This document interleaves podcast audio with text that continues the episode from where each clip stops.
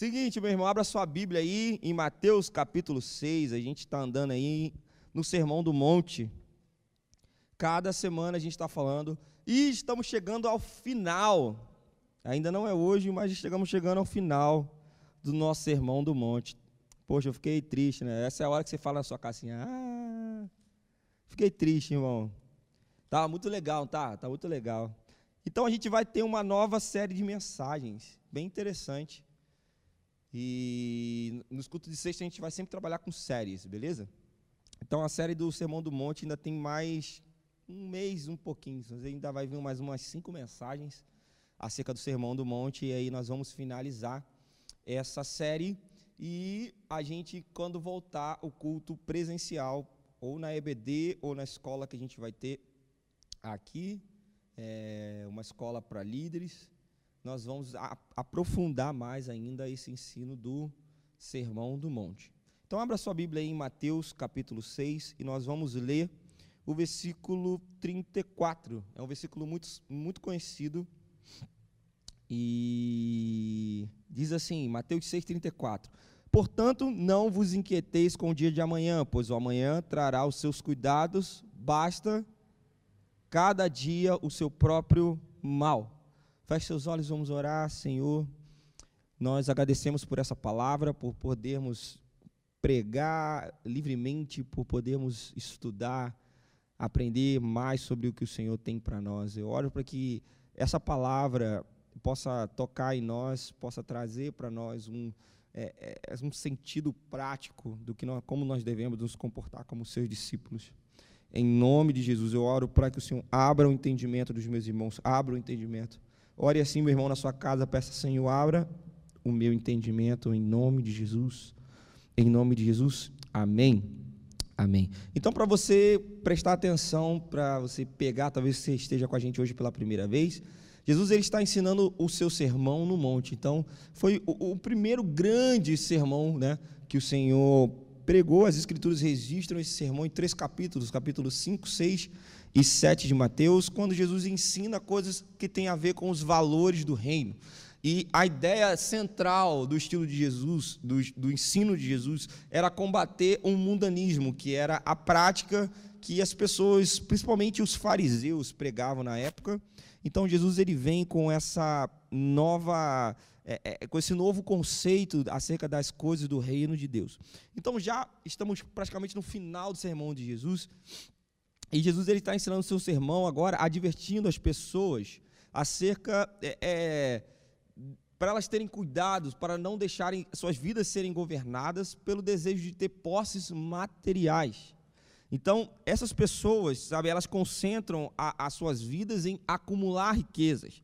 Não tão diferente, esse mesmo ensino de Jesus serve para as pessoas que não concentram suas vidas em acumular riquezas, mas elas ficam é, concentradas, o seu coração e a sua mente, é, não no excesso, mas sim na, na escassez dos mesmos bens materiais.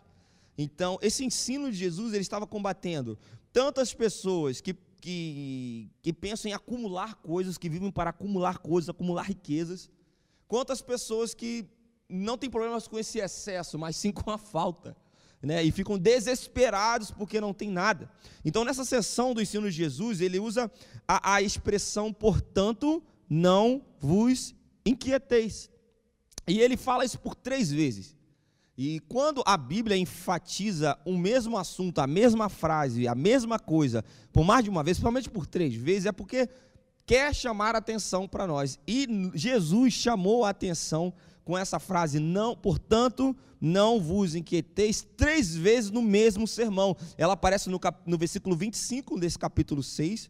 Logo nessa mesma sessão, né, no, capítulo, no versículo 25, ele, ele, ele diz que a gente não tem que se é, é, inquietar pelo que haver de comer ou que de beber. No versículo 31, ele, ele também diz que a gente não tem que se inquietar e no versículo 34 ele diz: Não vos inquieteis. Então Jesus ele está chamando a atenção das pessoas que estão ouvindo, porque elas não precisavam o quê? Elas não tinham que se inquietar, não ocupar a sua mente, não gastar a sua energia com as coisas materiais. É isso que Jesus estava querendo ensinar. Então, mais uma vez, Jesus está trazendo um contraste entre o mundanismo e a vida do reino de Deus. Porque quando você olha, não é isso que as pessoas ensinam e vivem por aí. Não é. O que é ensinado por aí é que você deve correr atrás daquilo que dá dinheiro. Corra atrás do que dá dinheiro. Provavelmente alguém já falou isso para você quando você era lá do segundo grau. E você provavelmente escolheu alguma profissão por aquilo que dava mais dinheiro. Isso não tem problema nenhum em você querer ter uma vida boa e ter, ter, querer ter bens, não é isso que Jesus está combatendo. Mas você vê que a, a prática do mundanismo, quer dizer, a cultura mundana, faz com que cada vez você se envolva nessa, nessa bola de neve de correr atrás de dinheiro, de querer ser ter coisas, de acumular coisas, de acumular bens. E quanto mais você tem, mais você gasta. Por mais que você fale assim, olha, se eu ganhasse 10 mil reais, eu estava bem, você ganha 10 mil reais, agora 10 mil reais já não dá mais, 50 mil já não dá mais, 100 mil já não dá mais. E tem pessoas que ganham milhões e não conseguem administrar a sua vida, porque vivem, vivem, vivem correndo atrás dessas coisas. E Jesus está querendo dizer: olha, não vos inquieteis com essas coisas, não coloque a sua vida nisso, não coloque toda a sua preocupação em correr atrás de bens materiais. Então, no final dessa sessão, que é o capítulo do versículo 25 ao versículo 34, se você ler, é uma sessão, um discurso só. No final, quase no final desse, desse, disso sobre ansiedade, né, inclusive a gente pregou sobre não andeis ansiosos, você pode procurar aqui na no, na playlist, na playlist aqui do, do, do, canal do YouTube, uma, uma pregação que a gente tem no domingo chamada Não Andeis Ansiosos. É, ela já deve ter uns dois meses que a gente pregou essa, que faz parte desse mesmo dessa, dessa mesma sessão. Então, essa seria a continuidade daquela pregação Não Andeis Ansiosos. Então, quando está acabando essa sessão, no versículo 33, Jesus diz assim: ó, Buscai primeiro o reino de Deus e a sua justiça e todas essas coisas serão acrescentadas. Que coisas? As coisas que as pessoas correm atrás, que é o básico, né? O que de comer, o que de vestir, se preocupar com comer ou com vestir, aquela preocupação toda de, de comer bem, de vestir bem, de nunca faltar. E, e Jesus disse assim: olha, procurai buscar em primeiro lugar o reino de Deus, quer dizer, coloque em primeiro lugar a sua mente no reino de Deus e na justiça de Deus, porque todas essas coisas que vocês estão correndo atrás serão acrescentadas. E Jesus, então, ele está finalizando o seu discurso aqui no capítulo 6, ele está finalizando o capítulo 6, dizendo com o versículo 33, com uma promessa, que ele, Deus acrescentaria em nossa vida aquilo que tem tirado o nosso sono. Deus acrescentaria na nossa vida aquelas coisas qual que nós estamos andando preocupados, a gente não precisa ficar preocupado com aquilo aquilo que é essencial para se manter a vida. E quando eu falo beber e vestir, comer, beber e vestir, nós podemos ampliar um pouco mais isso, sabe, sobre as coisas que são essenciais para a vida, como morar, como outras coisas também. Não somente beber e vestir, mas aquilo que é o básico para se manter uma vida. Então, Logo depois que Jesus termina com esse versículo com uma promessa, você fala assim: Uau, terminou, né? Ele está dizendo assim: Olha, você não tem que andar ansioso, não tem que ficar preocupado. Por quê? Porque Deus, busque primeiro o reino de Deus, sua justiça, que Ele vai acrescentar isso na sua vida. E já estava tudo bem, ia acabar o capítulo 6. Mas não acabou o capítulo 6, no versículo seguinte, ele ainda faz um complemento, versículo 34. Ele fecha, dizendo assim: Não vos inquieteis com o dia de amanhã pois o dia de amanhã trará os cuidados o seu próprio mal. Então, por que Jesus acaba o capítulo 6 falando sobre o dia de amanhã? Porque ele não está somente advertindo sobre o que deixa a gente ansioso no presente no agora, mas ele está ampliando a visão sobre o futuro. Jesus fez o seu ensino dar um passo à frente quando ele retorna ao mesmo assunto a fim de cobrir o futuro. Quer dizer, você não deve ficar ansioso nem pelas coisas do presente, nem pelas coisas do porvir. É isso que ele está querendo dizer. Amém? Então, para que você consiga entender que tipo de preocupação que, que Jesus está querendo dizer, o que nos traz ansiedade, o que nos traz essa preocupação, que preocupação é essa? é necessário que você entenda a preocupação como se fosse uma força. Não entenda a preocupação também, sabe, irmãos, como algo negativo, aquela coisa horrível, né? É, é a, a, prega, a, a preocupação ela é uma força, ela é um poder. Então, nós, a gente não pode achar que é meramente um, um, um, pensamento simples que vem na nossa cabeça, porque a gente não conseguiu resolver alguma coisa, ou que tem alguma coisa pendente, e a preocupação é algo negativo. Não, na verdade, a, preca, a preocupação é algo positivo. É positivo. O problema aqui não é estar preocupado, o problema aqui é andar preocupado. A preocupação mostra uma responsabilidade. Aquele cara que é despreocupado com tudo é irresponsável. Não, não é para você ficar despreocupado, é você não andar preocupado. Vai ter uma hora ou outra que você vai ficar preocupado por uma coisa, sim, mas a ideia, a luta com a gente é com essa preocupação excessiva, que quando está em excesso já não é mais algo bom, se torna até um pecado. Então, a preocupação é uma força e ela é um poder que ela vai lutar com você todo dia pelo controle da sua mente. Sabe, se essa força não fizer você ficar ansioso, se não fizer você ficar sobrecarregado, se essa força que a preocupação não fizer você ficar abatido em razão das circunstâncias que você está vivendo hoje, então ela vai dar um passo seguinte, que é transferir a sua atenção para o futuro. Se tudo está tranquilo na tua vida hoje e ela não está conseguindo resolver, te perturbar quanto ao presente, ela vai dar o passo seguinte, vai te jogar lá para o futuro, para você pensar nas coisas da frente. Então pense na preocupação como uma pessoa que fica muito mais fácil de você combatê-la. Ela é uma pessoa que fica argumentando com você, te dando uma explicação, sabe? Te dando uma razão após outra. Quando você já, quando já apresentamos, sabe, todas as, as razões e explicações para aquelas pessoas que são vitimadas, sabe, aquelas pessoas que são é, que se fazem de vítima, né? Sabe aquelas pessoas que se fazem de vítima? Você apresenta as razões para elas, as explicações, elas sempre falam assim: sim, sim, sim, sim, mas isso é, tem a ver com o meu presente, mas e, e o futuro? Ela sempre tem o e, e, e, né? E o futuro, e o amanhã, e quanto ao meu futuro? Então, imagine que a preocupação é essa pessoa que fica no seu ouvido, cara.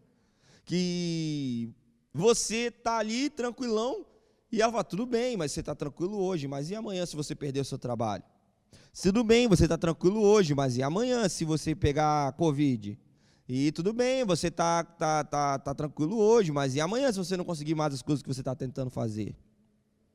E ela faz com que sua mente fique perturbada. Então, andar preocupado nos dá uma imaginação fértil demais, já percebeu? Se você que está me ouvindo é uma pessoa que anda muito preocupada, você tem esse, esse hábito de estar tá muito preocupado, você vai estar tá se identificando com essa palavra aí. Porque quando você anda muito preocupado, sua mente fica fértil, você tem uma imaginação muito boa. Você começa a imaginar, sabe, querido, toda a espécie de possibilidades adversas que poderiam chegar até você.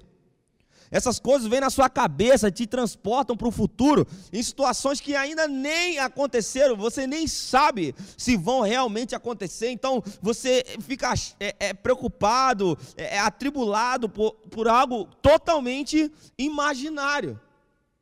Então, um grande segredo aqui do, do, de Jesus, que ele está ensinando, consiste, sabe, você perceber que você está agindo contra uma força. Existe uma força, sabe? É, é uma, um, um, um poder que é a preocupação. E que se ela não for é, controlada ou dominada, ela vai dominar a sua vida e você precisa lutar contra ela. Esse poder, essa preocupação, essa força não vai sumir de repente da sua cabeça e de repente você vai ficar zen e tranquilão. Não adianta você pegar e tirar férias de, de, de, de, uma semana, 30 dias, você achar que vai tirar. Claro que não, isso é uma luta diária, você precisa se libertar. Você tira férias e você fica lá nas férias, você nem consegue descansar nas férias, já percebeu? Você está nas férias, mas você fica preocupado como será quando você voltar do trabalho. Você está nas férias, mas não consegue largar o celular. Você está nas férias, mas está tá louco. Você, você não consegue nem gastar, o, o, o, usufruir, gozar das suas férias, né? Como dizem aí. Porque você recebe o dinheiro das férias, você já pensa logo, eu vou voltar, vou ser demitido. Já, já pensou nisso? Amém? É isso que acontece. Então, o grande segredo é você entender que você está agindo com uma força, você precisa lutar com ela todo dia, todo dia, todo dia. Ela não vai sumir de repente da sua vida sem nenhum esforço. É um esforço seu, é um passo seu. Outra coisa, cada dia tem o seu mal, que Jesus estava querendo é, grifar ou, ou, ou, chamar a nossa atenção. Basta cada dia o seu mal, cada dia tem o seu próprio mal. Então, o momento de hoje, o dia de hoje, já tem problemas suficientes, meu irmão. Você não precisa viver de uma maneira a antecipar o problema de amanhã, do sábado. Sabe, na realidade, você nem sabe se os problemas que você acha que você vai ter amanhã, eles vão existir. Sabe, é, é, é um exemplo. Estávamos chegando no final do ano passado e aí a gente chega mais ou menos em dezembro, você faz o plano para 2020. Todo mundo fez um plano para 2020. Quem previu a pandemia? Ninguém. Ninguém. Já percebeu que tudo que você planejou caiu? Caiu, deu tudo errado ou tudo certo, depende. Para uns deu, deu certo, para uns deu errado. Mas enfim, ninguém previu a pandemia. Eu, meu irmão, nem imaginava estar aqui pregando na sexta-feira aqui para vocês hoje. Eu imaginava estar em outro lugar. Eu tinha outro, né, outra coisa desenhada para mim. Aí vem a pandemia. E a pandemia nos move, nos movimenta, faz com que você saia de um lugar para o outro, muda você de trabalho, muda você de cidade, muda você de casa, faz um monte de coisa na sua vida. Já percebeu? Os problemas que você achou que ia ter em 2020, talvez nem tiveram, talvez é, é, são outros problemas, ninguém previu. O ano de 2020, sabe? Quantas pessoas programaram casamento para esse ano? E estão tendo que casar só ele, o pastor e a, e a esposa. Eu fui num casamento assim, semana retrasada. E os noivos tiveram que fazer o casamento na internet. A gente levou o equipamento, fez uma live do casamento. Estava lá só os pais, o pastor, eu com, a, com com a câmera e, e, esse é um novo normal, meus irmãos. Esse é um novo normal. Quantas pessoas investiram 60, 80, 100 mil reais numa festa de aniversário, numa festa de casamento e de repente não pode mais ter festa de casamento porque não pode ter mais aglomeração. Quantas pessoas compraram, é, é, é, investiram em negócios que, que, que tinham a ver com público e de repente está cancelado tudo que tem a ver com público. Quantas pessoas trabalham com entretenimento e acabou tudo, porque agora não pode ter mais show, não tem teatro, não tem cinema, não tem mais nada, agora é tudo em casa. E essas pessoas planejaram a sua vida achando que iam ter uns, uns tipos de problemas para 2020. Aí vem a pandemia e muda tudo. E muda tudo. Então quem previu? Ninguém, ninguém pode prever. Na verdade, nós já temos problemas demais no dia e nós devemos viver dia após dia. Dia após dia é suficiente. E a gente tem que se contentar com isso, cara. Viver dia após dia. Então, a ideia de Jesus aqui é que a gente vive o quê? Dia após dia, dia após dia. Então você que está me ouvindo, assista até o final dessa pregação, né? Porque temos muitas coisas interessantes para poder desenrolar nesse negócio do que é viver dia após dia. Também não é viver de uma forma deliberadamente, sei lá, vamos viver, deixa a vida me levar e sem responsabilidade nenhuma. Não é isso que Jesus está querendo dizer. Nós vamos falar isso mais para frente. Então, por mais que você fique preocupado, meu irmão, com as coisas que estão por vir, nada você pode fazer a respeito. Seja como for, as tragédias, sabe, as calamidades que passam pela sua cabeça, você tem uma imaginação fértil, essas coisas que te ameaçam, essas coisas imaginárias, assim, meu Deus, que são tão grandes, nada dessas coisas são concretas, e elas podem ser que elas nunca aconteçam. Sabe, mesmo que o cenário aponte para isso, mesmo que tudo esteja apontando para isso, quem te garante que vai acontecer isso? Ninguém sabia que a gente ia entrar em 2020 desse jeito. Né? E o resultado é, é, é que todos nós, meu irmão, todos nós temos problemas. Todos nós temos problemas. Isso é resultado do pecado. Todos nós temos problemas diários para resolver. Gênesis capítulo 3, versículo 19 diz assim: Gênesis 3, 19: No suor do teu rosto comerás o teu pão, até que tornes a terra, até que te tornes a terra, porque dela foste tomado, porquanto és pó, em pó te tornarás. Então a gente não está vivendo mais no jardim do Éden, que a gente podia acordar tranquilão, trocar uma ideia com Jesus, né, com Deus lá de tarde, e de manhã ela pegar uma jaca e comer uma jaca e ficar lá, né, tinha trabalho para caramba para fazer, o Adão, né, tinha que cultivar o jardim, então ele tinha muita coisa para fazer, mas assim, não tá naquele, a gente não está mais no jardim. Depois daquilo ali, Deus deu uma ordem para o homem e diz assim: agora você vai ter que trampar todo dia para comer, todo dia você vai ter que trabalhar. Então a gente não está mais no, no, no, no paraíso, né? O alimento hoje vem do suor, desde Adão, vem do suor. Então é preciso labutar, é dia de labuta. Como diz os irmãos, se você gosta de ir para o monte, é dia de labuta. Todos nós estamos sujeitos às mesmas provas e às mesmas tribulações. A mesma prova que bate na sua casa, bate na minha também, meu irmão. Às vezes em proporções diferentes, mas é a proporção que a gente poderia aguentar. Então a pergunta que cabe a nós aqui é como a gente pode enfrentar essas tribulações sem andar ansioso demasiadamente ou preocupado com o dia de amanhã. É como, como fazer isso? Né? Praticamente, olhando a, a, aos olhos humanos, é praticamente impossível. Mas se Jesus está falando isso, é possível. Mas como é que a gente pode fazer isso? De acordo com Jesus, aqui a questão vital é, é, não gastar cada dia da sua vida adicionando o grande total de tudo que pode acontecer com você durante toda a sua permanência na terra. Ou seja, você não tem que ficar tentando resolver os problemas que você vai ter daqui a três, quatro anos. Hoje. Viva o dia de hoje. E assim você vai conseguir enfrentar as tribulações sem andar ansioso demais. É como se Jesus estivesse dizendo assim: olha, existe uma cota diária de problemas e dificuldades na vida, meus irmãos. Cada dia tem o seu próprio mal. Então, alguns desses problemas são recorrentes, quer dizer, o meu problema de ontem talvez eu tenha hoje, e talvez o meu problema de hoje eu tenha amanhã. E vão se repetir nos dias, dias após dias, até pararem, ou talvez nunca acabem. Mas outros não vão se repetir, e outros vão aparecer, outros problemas vão aparecer, e assim a vida vai. Sabe, não convém que você avance para o dia de amanhã tentando resolver hoje o problema de amanhã. Então, hoje você precisa resolver o problema de hoje para você avançar para o dia de amanhã. Por quê? Porque você não vai aguentar a carga se você viver dessa maneira. Às vezes você fala assim, cara, minha vida está muito difícil, eu não estou aguentando mais. Cara, mas por que você não está aguentando mais? Talvez você não esteja aguentando mais, você está levando a carga do dia seguinte para a sua vida. Olha, mas a minha vida está difícil e, e, e, eu não aguento mais. E, e, sabe por quê que você anda ansioso? Você fica aí preocupado demais, depressivo, doente. Porque você está levando uma carga maior do que a carga que você deveria levar. Então, quando você leva uma carga maior do que a que você deveria levar nos dias, você se, torna. Isso traz um, um malefício para a sua vida, principalmente para o seu emocional. E aí você entra em problemas psicológicos terríveis. Sabe, em João capítulo 11, na ocasião de Lázaro, né? É, se você começar a ler o capítulo 11 ali, você vai perceber logo no início que Jesus ele tinha até saído lá da sociedade e, e lá da Judéia, né, na verdade, e, e ele ouve falar sobre Lázaro e ele diz assim, olha, vamos voltar para a Judéia.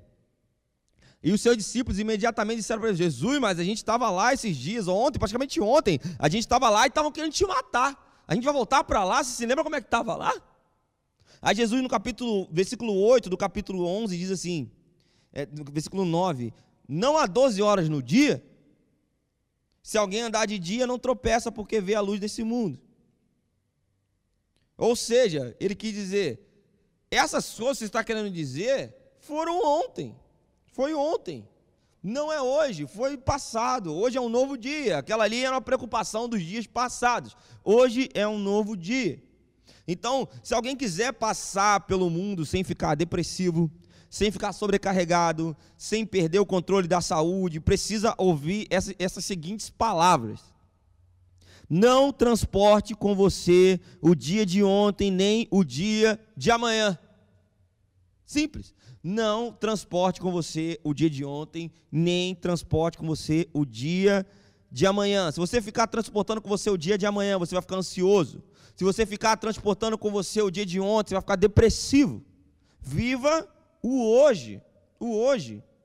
Só você começa a ler a, a história de grandes homens, não da Bíblia, mas assim, homens de sucesso, homem de sucesso. Você gosta de homem de sucesso? Você está lá lendo lá a história de homem de sucesso pessoas que inventaram coisas ou são donos de coisas, enfim, são caras de sucesso hoje. Esses caras, eles, todas as histórias deles têm uma semelhança. Todas essas pessoas, elas têm uma capacidade de esquecer o passado e viver o próximo dia. Todo mundo que é um homem de sucesso já teve porta fechada, já teve pessoas falando mal dele, já teve pessoas não acreditando naquilo que ele poderia fazer, e ele tem a grande capacidade de desligar a chave e virar a chave do dia seguinte, no outro dia, e vai viver o seu próximo dia. Então a nossa atitude tem que ser: sim, olha, eu cometi esses erros, eu fiz isso, mas eu não posso mais fazer nada quanto a isso. Já passou. Isso não fará a mínima diferença você ficar meditando nisso dia a dia a respeito dessas coisas pelo resto da sua vida. Você tem que falar assim: olha, eu vou fechar essa caixa. Olha, mas eu vivi meus últimos anos fazendo tal coisa, parece que eu perdi o meu tempo, parece que eu perdi os meus anos, roubaram a minha vida. Amém. Todo mundo já teve anos da vida praticamente roubados. Eu já tive anos da minha vida praticamente roubados também. Todo mundo já teve. Então o que você faz? Viva o dia de hoje. Fecha aquela caixa. Quando aqueles, a, a, aqueles negócios vierem na sua cabeça, aqueles pensamentos, a preocupação né, com a pessoa falando no seu ouvido. Olha, mas aquilo, mas aquilo, olha, isso já está resolvido. Basta cada dia o seu próprio mal. Se você ficar tentando resolver os problemas de ontem, e os problemas de hoje, você não consegue resolver o de ontem, que já passou, e você não consegue resolver o problema de hoje, você fica vivendo no passado e você entra em depressão. Então a ideia é essa, meu irmão. Não seja insensato, não desperdice a sua energia. Não gaste o seu tempo se preocupando com aquilo que já passou. A respeito, e, e também a respeito do seu futuro que ainda nem chegou. Viva o dia de hoje. Amém? Amém? Então, o que você precisa entender é que o seu futuro, ele está na nas mãos de Deus, cara. Você tem que ter esse mesmo princípio que nós estamos falando sobre viver cada dia o seu, o seu mal, mas também esse mesmo princípio levando para o seu relacionamento com Deus. Você tem que aprender a apresentar ao Senhor os seus problemas na medida que eles vão aparecendo. Tem gente que fica orando e apresentando para Deus orações de coisas que nem vão acontecer preocupados com o dia de, de, de, um ano seguinte, três anos na frente, orando coisas lá na frente, você nem sabe o que vai acontecer. Apresente seus problemas ao Senhor à medida que eles forem aparecendo. Você não pode antecipar nem o seu futuro. O, o quanto mais você vai antecipar a Deus e o que Deus tem para você, não tem como ser antecipado. Então jamais você vai você tem que tentar correr na frente de Deus. Jamais o seu futuro, ele tem que estar nas mãos de Deus, totalmente nas mãos de Deus. Você está me entendendo? Amém? Deuteronômio capítulo 33, versículo 25, diz assim: Seja de ferro e de metal o teu calçado, e a tua força seja como os teus dias. Então, a cada dia que começa, Sabe, eu tenho novos desafios, eu tenho novas tarefas, eu tenho a força do Senhor trabalhando a meu favor todos os dias. Todos os dias você tem outras coisas para resolver, e eu quero te dizer uma coisa, meu irmão: todo dia você tem a força e a mão do Senhor trabalhando em seu favor, amém? Então, é, é, é, é você de, tem que tentar, de, deve deixar o futuro totalmente nas mãos de Deus, você tem que aprender a deixar isso nas mãos de Deus aprender a descansar. Sabe, é, é, é, isso também estava acontecendo lá em Hebreus, capítulo 13. Você começa a ver que os cristãos estavam passando por um problema. Você começa a ler os primeiros, primeiros versículos aí do capítulo 13 de Hebreus. E você vai ver que o autor de, de, de, de Hebreus começa a recomendar: olha, vocês não têm que ficar andando preocupados. Jesus é o mesmo ontem, hoje e sempre. E a mesma coisa que a gente está querendo dizer para você hoje: Jesus é o mesmo de ontem, hoje e sempre. Preste atenção, meu irmão. Eu estava andando preocupado esses dias por uma coisa, isso está me matando, sabe? Estava tirando a minha paz. Eu falei, cara, isso está errado. E eu me lembrei de algo bem interessante que eu falava há muito tempo atrás, há uns cinco anos atrás. Para Deus fazer algumas coisas, Ele só precisa dar a ordem para que as coisas aconteçam. Deus pode redimir o tempo. Você fala, olha, mas eu perdi tanto tempo na minha vida. Meu irmão, Deus redime tempos. Deus pode fazer em cinco minutos o que demorou cinco anos e não aconteceu. Deus pode fazer em cinco segundos, no piscar de olhos, o que, não de, o que demorou dez anos para acontecer, ou talvez nem tenha acontecido. Para Deus só depende de uma palavra, de uma ordem para que as coisas possam acontecer. Amém? Então você não precisa se preocupar demasiadamente com o dia de amanhã. Você tem que colocar na sua mente que Cristo é o mesmo ontem, hoje e sempre, ele é imutável, ele sempre agirá em seu favor todo dia. 1 Coríntios capítulo 10, versículo 13, também diz algo assim, Paulo diz assim, não veio sobre vós tentação senão humana, mas fiel é Deus que não vos deixará tentar acima do que podeis. Antes, com a tentação dará também o escape para que possas suportar.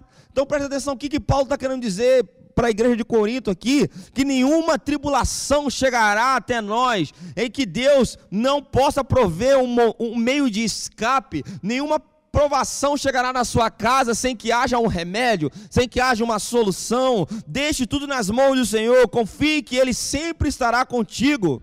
Sabe, meu querido, Deus já se encontra na cena da dificuldade, mesmo antes de você conhecer qual dificuldade você vai ter. Ele sabe tudo sobre você, ele sabe o que você precisa, ele sabe quem você é, ele sabe tudo, ele sabe tudo porque ele é Deus. Sabe? Deixa eu fazer um desenho aqui para ilustrar uma coisa para você.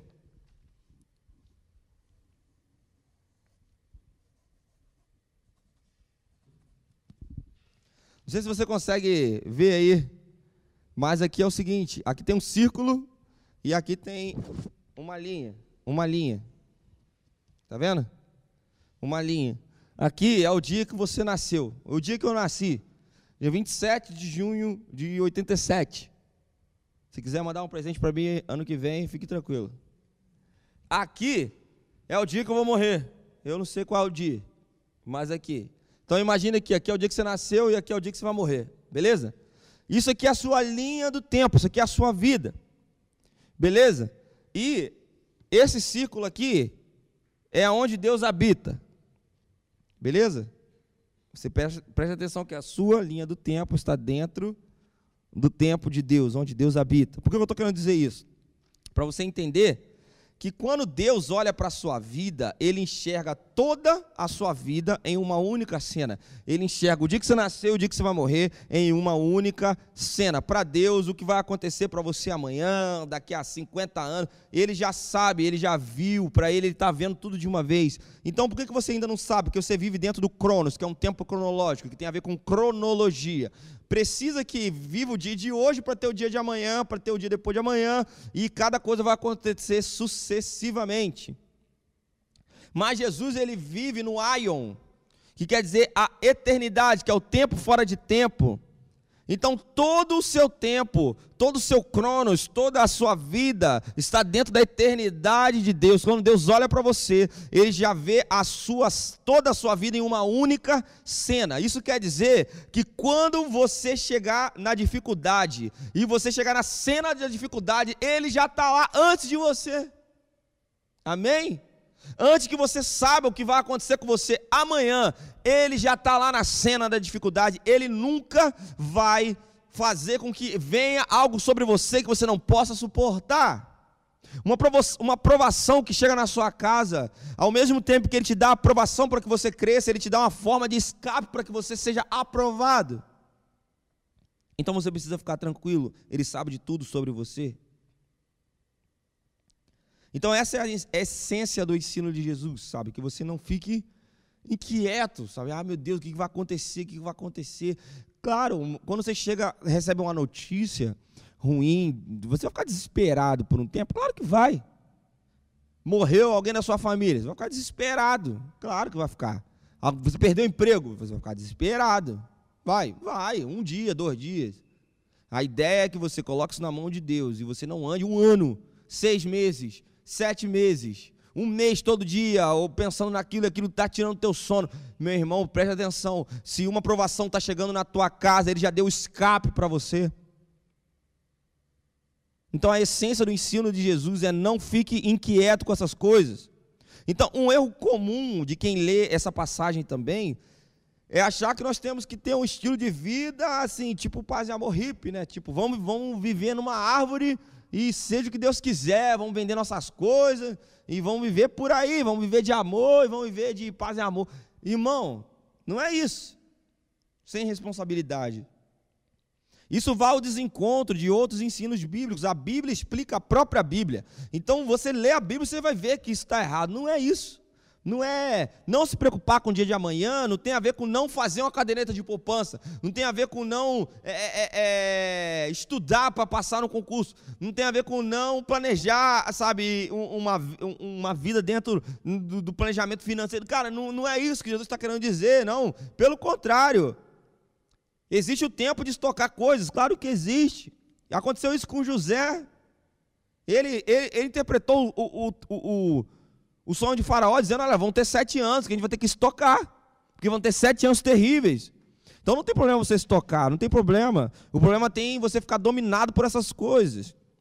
Então você não pode simplesmente ficar sentado esperando que o alimento e as vestes cheguem até você automaticamente. Se você começar a ler aqui a partir do versículo 25, ele dá uma. uma ele fala para a gente observar as aves do céu, que não semeiam, não colhem, nem ajuntam em celeiros. Então, a, a, a, as aves dos céus, ela, eles não semeiam, elas não ajuntam, elas não elas não estão é, colhendo, mas elas não abrem a boca assim e cai do céu o, o pãozinho para elas comerem. Claro que não. Todo dia a ave tem que ir atrás do seu alimento. A mesma coisa com a gente, é labutar todo dia. Não é nada errado em ter uma espécie de apólice de seguro, de ter uma poupança para prevenir o tempo das vacas magras. Não há nada de errado em batalhar para ter as coisas. Isso aí é bíblico. Então, não andeis ansiosos ou não andeis inquietos, não significa que nunca devemos pensar nessas coisas, ou que se essas coisas chegarem na nossa cabeça, olha, eu estou pecando. Não, mas é na verdade você não deve se deixar vencer pela preocupação com isso. Então, o próprio Deus determinou a época do plantio e a época da colheita. Jesus dá vários exemplos, a, a, a, comparando a, obra de Deus com, com, com, o semeador, com a semente. Então, isso é um ciclo, meu irmão. Sabe? É um ciclo que precisa ser feito. Precisa plantar, precisa regar para crescer, precisa guardar, precisa plantar de novo. Então, quando o agricultor está plantando, ele está pensando acertadamente sobre o dia de amanhã. E é isso que nós devemos fazer como pessoas servas de Deus. Pensar acertadamente sobre o dia de de amanhã. Assim, quando você está estudando para ter uma profissão ou para subir no seu trabalho de cargo, você está pensando acertadamente sobre o dia de amanhã. Note que plantar, estudar, capacitar, né, ter uma poupança não leva ninguém à loucura. É uma preocupação para, é, na verdade, é uma preparação para o futuro. Isso aí é tudo bem. O que deixa as pessoas doentes, o que deixa as pessoas doidas, é o excesso disso. É quando o cara começa a estudar, estudar, estudar, estudar, estudar, estudar, não passa. Estudar, estudar, estudar, não passa. Fica louco, querendo, meu Deus, eu preciso passar, eu preciso passar, eu preciso passar no concurso. Quem disse que você precisa passar no concurso, cara? Às vezes nem é para você passar no concurso. Olha, não, mas eu preciso, eu preciso é, é, é, é, arrumar um emprego em tal lugar, aí você batalha, batalha, batalha, e nunca chega, nunca chega, nunca chega, nunca chega, fica ansioso, não consegue dormir. Mas quem disse que talvez nem é para você trabalhar lá, às vezes é uma porta que Deus não quer abrir para a tua vida que deixa você doente é o excesso. Se você deixar ser tomado pelo amor ao dinheiro, preste atenção, eu estou juntando lá um dinheiro na minha poupança, você começa a juntar o dinheiro na sua poupança, beleza, tudo bem. Aí você começa a ver a poupança crescendo, você começa a ver a poupança crescendo. Aí o que, que vai acontecer? Se você não tomar cuidado, aquelas coisas que é pensar acertadamente sobre o dia de amanhã, vão se tornar amor pelo dinheiro. E quando você começa a ter amor pelo dinheiro, a sua poupança se torna culto a mamon. Então, é só você perceber, quando você se você não se, se você não tomar cuidado, a preocupação coloca uma coisa na sua mente de uma tal forma que você não consegue mais é, que as coisas invertem e aquilo que era uma benção se torna um pecado na tua vida.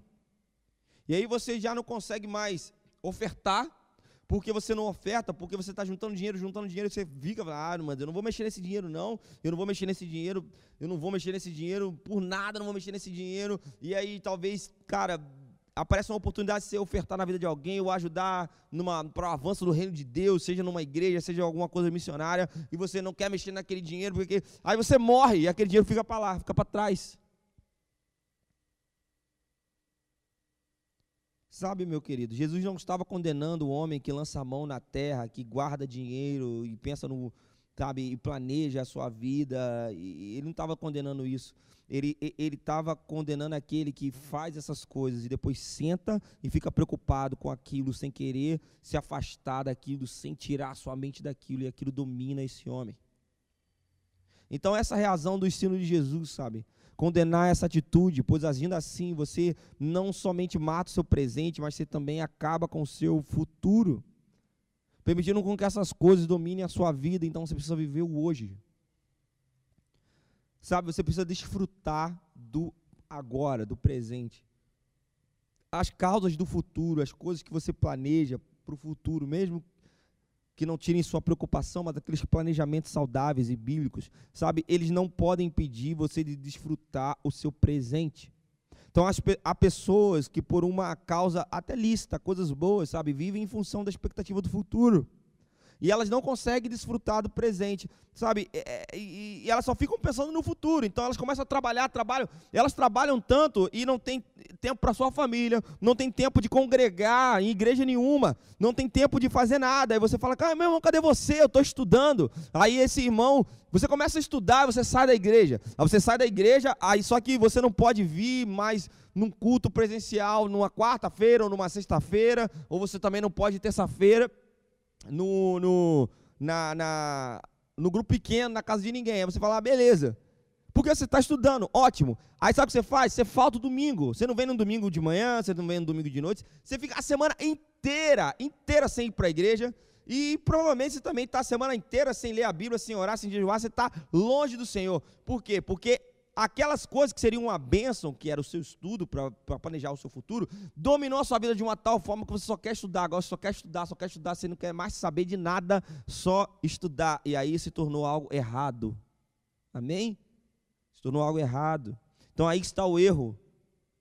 Não desfrutar das coisas presentes, aquele cara que quer trabalhar, trabalhar para juntar dinheiro, trabalha, trabalha, trabalha, trabalha, trabalha, trabalha, não consegue nada e morre e morre, fica tudo aí, morre, não desfruta, não sai, não vai para a praia com, seu, com sua família, não assiste um filme com seus filhos, não joga um futebol, não vai jogar uma bolinha de gude, enfim, não solta uma pipa, faz nada, fica o dia inteiro trabalhando, a vida toda trabalhando, trabalhando, aí morre, e morre, fica tudo aí, meu querido, fica tudo aí adiantou nada, morar na melhor casa, morar na 25 de agosto, morar na Barra de Tijuca, morreu e seu corpo vai morar no cemitério como qualquer pessoa, vai morar do teu lado lá. Não adianta nada fazer isso se você não viver o agora. Viver o agora. Sabe, uma pausa aí para você pensar. Pensa aí um pouquinho. Você não pode permitir que a demanda do futuro, mate o seu presente. Que proveito você vai ter nisso, querido? Você vai estar entrando no, no pecado da preocupação. E Jesus está querendo dizer para você: não vos inquieteis.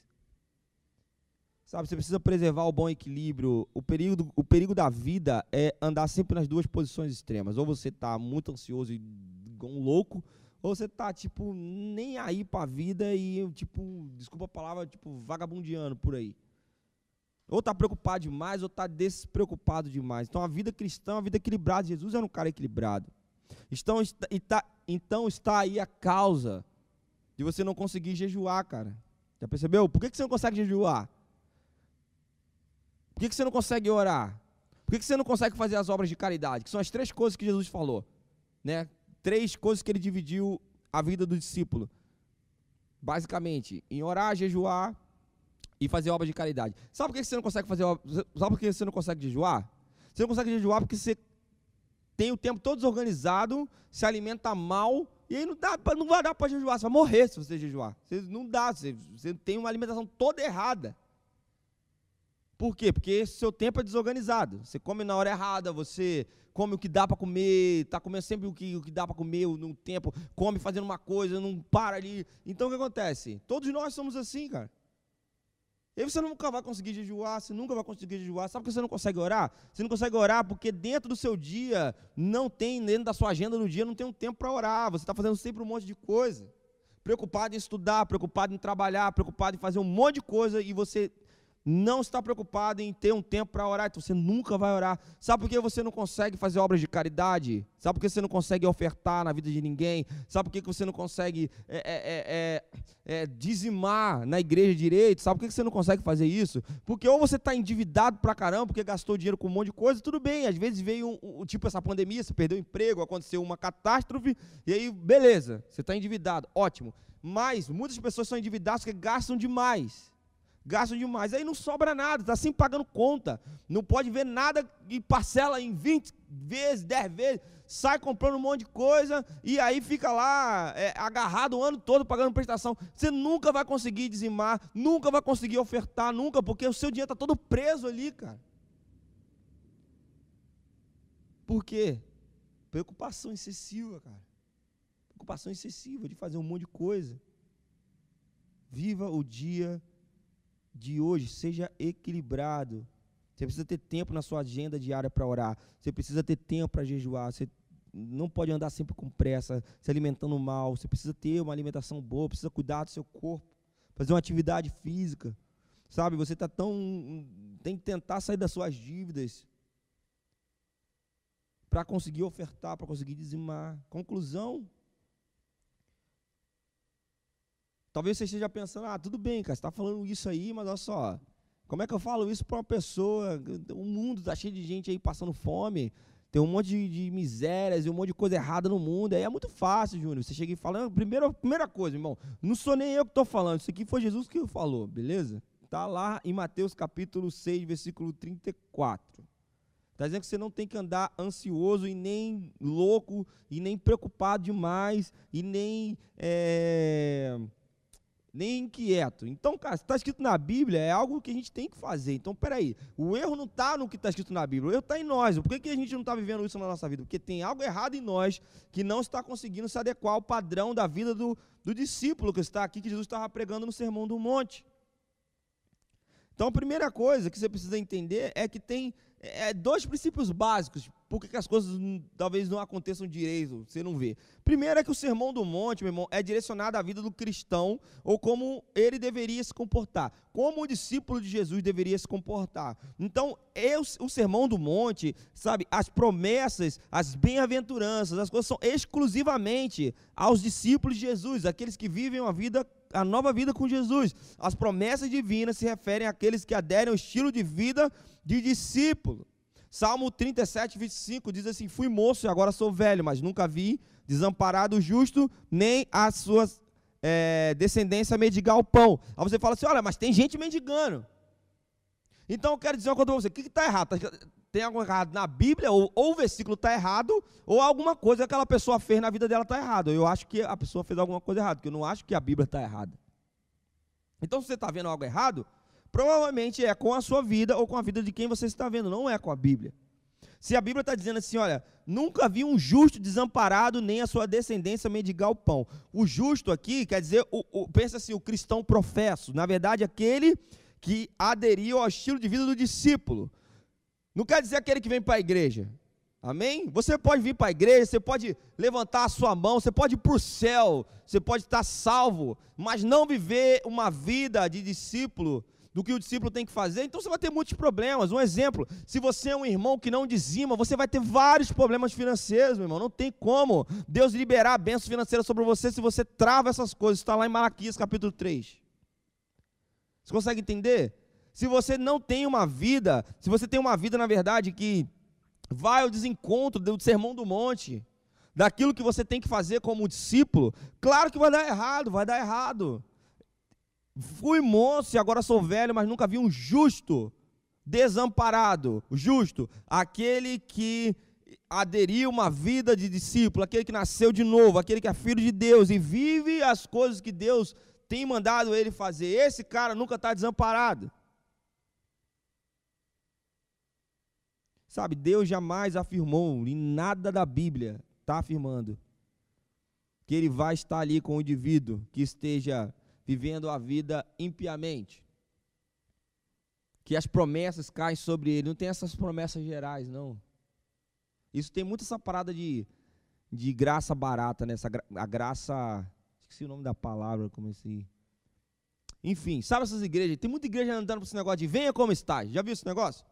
Venha como estás, aqui é um lugar bom, vem, esqueça tudo que passou, vem começar tudo de novo aqui, vamos começar de novo, venha para cá, vamos começar, lugar, vamos começar de novo. Venha como estás. E aí, essa graça barata que diz você tem que vir como estás, e aí, meu irmão, quero dizer uma coisa, a Bíblia não quer dizer que venha como estás, não, meu irmão. Venha como estás, não, venha como estás, no sentido de venha agora, venha agora, não precisa esperar, venha. Só que a porta é estreita terra. A porta é estreita, não é, não é fácil não. Seguir os mandamentos de Jesus, se adequar ao sermão do monte, é sinistro. O, o, o, buraco é embaixo, meu irmão. Não é venha como estás. E aí eu vou para a igreja, eu levanto a mão. Tá dando... E por que está dando tudo errado na minha vida? Porque você não vive uma vida de discípulo. Aí você vive todo inquieto, você está ansioso, está dando tudo errado na tua vida, porque você negligencia os mandamentos de Deus, negligencia a vida do discípulo. Por isso que as coisas não funcionam na tua vida, cara. Não é a Bíblia que está errada, é você que está errado. E não é então venha como estás, é vem agora, mas se conserte, porque para você entrar a porta é estreita. Amém. Segunda coisa, andar inquieto e ansioso, preocupado, está ligado ao fato de você não ter progredido na sua vida de fé, sabia disso? Você não está aprendendo, você não está aplicando como deveria a, a sua vida de fé, os ensinamentos bíblicos. A fé não é algo automático. Você tem a fé para salvar, para ser salvo. A fé para ser salvo. A fé para acreditar em Jesus, para receber a salvação, receber o Espírito Santo, isso é uma fé. É uma fé. Agora, uma fé para viver, um estilo de vida de fé, é outra fé. E a fé ela vai aumentando. Jesus falou assim: ó, homem de pequena fé. Ou, olha, tem um passagem que fala assim: ó, eu nunca vi uma fé tão grande nessa, dessa aí, nem em Jerusalém. Então, a fé, existe uma fé pequena, uma fé grande, isso quer dizer que a fé aumenta. Então você, a, a, fé precisa ser trabalhada, a fé são degraus, são fases que você precisa superar, que vão aumentando a sua fé diariamente. Então você precisa interrogar a você, a sua mente, por qual razão você está abatido. Sabe, tem um salmo que diz assim: Por que está abatido, ó minha alma? Sabe, você precisa ter esse tipo de pergunta. Por que, que sua alma está abatida? Por que, que você está em depressão? Por que, que você está triste? Por que, que essas coisas tiram o teu sono? Você precisa fazer isso, essa pergunta, para que a sua alma desperte. Sabe, isso é um ato contínuo para que a sua fé seja ampliada. Então, nessa conexão de não andar ansioso, não andar preocupado, de não ficar inquieto, nessa conexão para aumentar a sua fé e a sua confiança em Deus, precisa, precisa ser trabalhado isso no seu coração. Você precisa se recusar a aceitar pensamentos que, que de ansiedade, é lutar contra as suas preocupações excessivas e aprender a confiar em Deus, o seu futuro em Deus, a sua vida em Deus. Sabe, é fugir do que a Bíblia diz dos dados inflamados do maligno, sabe? Os anjos estão ao redor estão ao redor do discípulo de Jesus, mas o, os demônios, o, maligno está ao derredor, esperando só você dar um mole para te tragar. Então ele não pode te tocar. Mas aí ele, ele pega um, uma lança com um dardo inflamado, como era mais ou menos naquela época. Se você já viu filme assim de gladiadores, esses filmes assim, o pessoal pegava aquela flecha, né, os arqueiros. E joga. Então é mais ou menos isso, é essa a ideia. Então você imagina, ele não pode tocar, mas ele pega ali um, uma ideia, uma preocupação e vum, joga até a sua mente, aquilo bate na sua mente. E aquilo começa a tirar o seu sono, você tem que lutar contra os dados inflamados do maligno. Lutar contra essa preocupação excessiva, aprender a confiar em Deus. Sabe, quando esses pensamentos começarem a atingir você, você precisa dizer assim: olha, eu não estou interessado nessas coisas nesse momento. Sabe, Deus suprirá minhas necessidades de hoje, e eu confiarei nas suas mãos o meu dia seguinte. Eu confio amanhã nas mãos de Deus. Eu não quero me preocupar com isso hoje. Ele vai suprir as minhas necessidades de hoje. E eu estou confiando nas mãos de Deus o meu amanhã. É isso que você precisa fazer, meu irmão. A nossa oração hoje é para que Deus, em Sua infinita graça, te proporcione é, sabedoria, graça, para colocar em prática esses simples argumentos, esses simples princípios que nós estamos ensinando aqui para você. Para que você viva bem, para que você viva feliz com o Senhor dia após dia, bem aventurado, que você viva feliz, cara. Esse é A, a, a, esse é o princípio, essa é a ideia. É por isso que Jesus estava ensinando isso para os seus discípulos. Sabe, feche seus olhos aí na sua casa. Queria dizer uma coisa para você, feche seus olhos. Eu não sei o que te tira teu sono, o que deixa você louco, o que deixa você é, sem, sem dormir, que tem preocupado você, mas queria dizer uma coisa para você.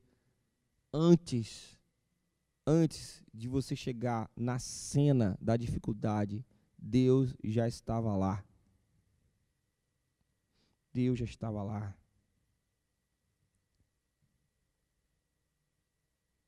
Deus já estava lá. Antes de você chegar na cena da dificuldade, Deus já estava lá. Você precisa confiar em Deus, feche seus olhos. Não sei o que está tirando teu sono, mas entregue isso na mão de Deus. Entregue isso na mão de Deus. Feche a caixa do passado. Viva o dia de hoje. Viva o dia de hoje. Deixe o problema de hoje para resolver hoje. O que você não conseguiu resolver no passado, que tem te atormentado, entregue nas mãos do Senhor. Ele vai te dar a oportunidade de, de, de resolver isso. Entenda bem, meu irmão, estou dizendo que você tem que abandonar a sua vida. Você entendeu? Não é isso. Viver uma vida irresponsável. Estou dizendo para você abandonar o seu passado no, no, sentido de que se você tem coisas pendentes para resolver com os outros e que deixe isso para lá. Não, não é isso que eu quero dizer, a gente já estudou sobre isso. Estou querendo dizer as preocupações as coisas que tiram teu sono. Entregue isso na mão de Deus, cara. Entregue isso na mão de Deus. Entregue isso na mão de Deus. Entregue isso nas mãos de Deus. Feche seus olhos aí na sua casa, onde você esteja. Se estiver em família. Sabe, existem preocupações que são em nível familiar. Entreguem isso nas mãos de Deus, cara. Não andem ansiosos. Não deixem essas coisas tirarem o sono de vocês. Não deixe essas coisas tirarem o seu sono. Não deixe essas coisas deixarem você ansioso e preocupado demais, sabe? É, é não deixe, não deixe, não deixe que você fique inquieto com isso. Jesus disse: Não andeis inquieto, não andeis inquieto. Se ele disse isso, é porque é possível que isso seja uma verdade no nosso coração. É possível andar, é possível andar assim, é possível andar assim. Se ele falou, é possível andar assim. Se ele ensinou isso, é possível fazer. Sim, meu irmão, isso é possível. Se você fala assim, cara, mas eu nunca, nunca andei nesse nível. É, talvez seja a hora de você andar nesse nível, seja a hora de Deus de você ser liberado, liberado, liberado para andar em outro nível com o Senhor. É ande no nível de discípulo, cara. Joga suas preocupações nas mãos do Senhor, joga suas preocupações na mão do Senhor. Não fique inquieto com o dia de amanhã. Basta cada dia o seu próprio mal, basta cada dia o seu próprio mal. Sim, Jesus, eu oro pelos meus irmãos. Eu oro pela irmã Rogéria Schmidt, que está aqui com a gente. Eu oro para que ela seja tocada pelo Espírito Santo, para que ela receba o que ela tem pelo Senhor.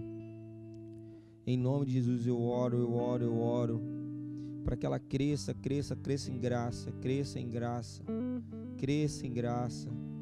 Eu oro, eu oro pela Luíse, Celinho e Maria, eu oro por eles, que eles recebam, recebam, recebam graça.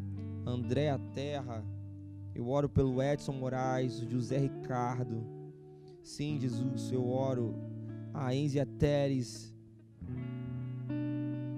Nilda Lima, em nome de Jesus. Gabi, eu oro por você, Valesca séries. Eu oro por você, meu irmão. Receba, receba a graça do Senhor, você que está com a gente. Em nome de Jesus, em nome de Jesus, eu oro por você. Eu oro por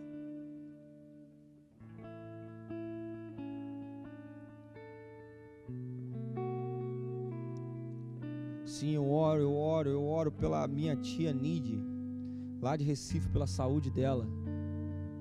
Sim, tia, eu oro, eu oro para que a senhora receba aí na sua casa.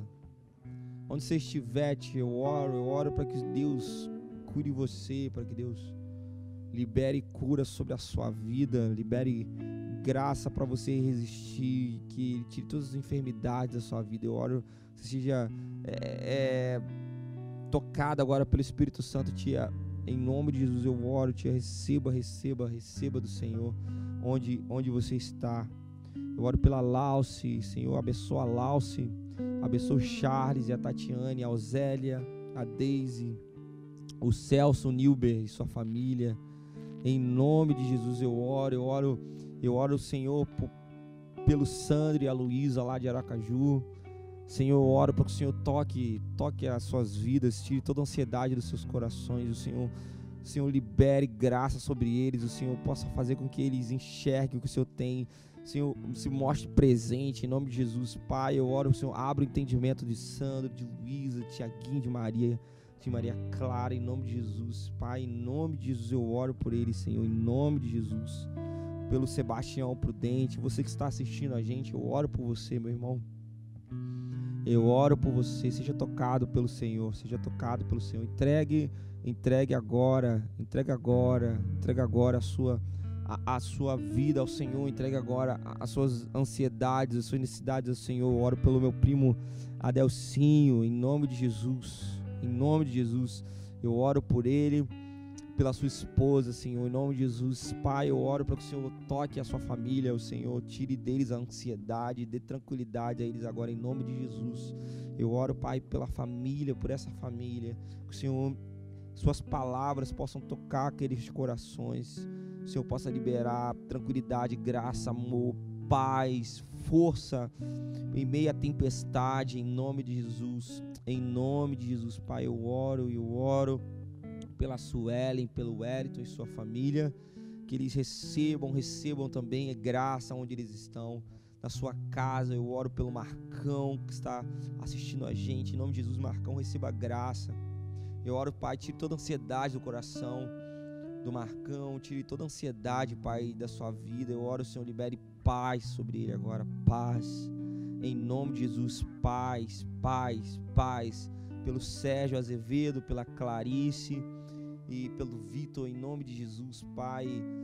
Eu, eu, eu oro por eles, pela Ana Cristina, todos vocês que estão escrevendo aqui, sejam abençoados, sejam tocados pelo Senhor, pela Wanda Ramos, em nome de Jesus, em nome de Jesus, a irmã Vera Lúcia.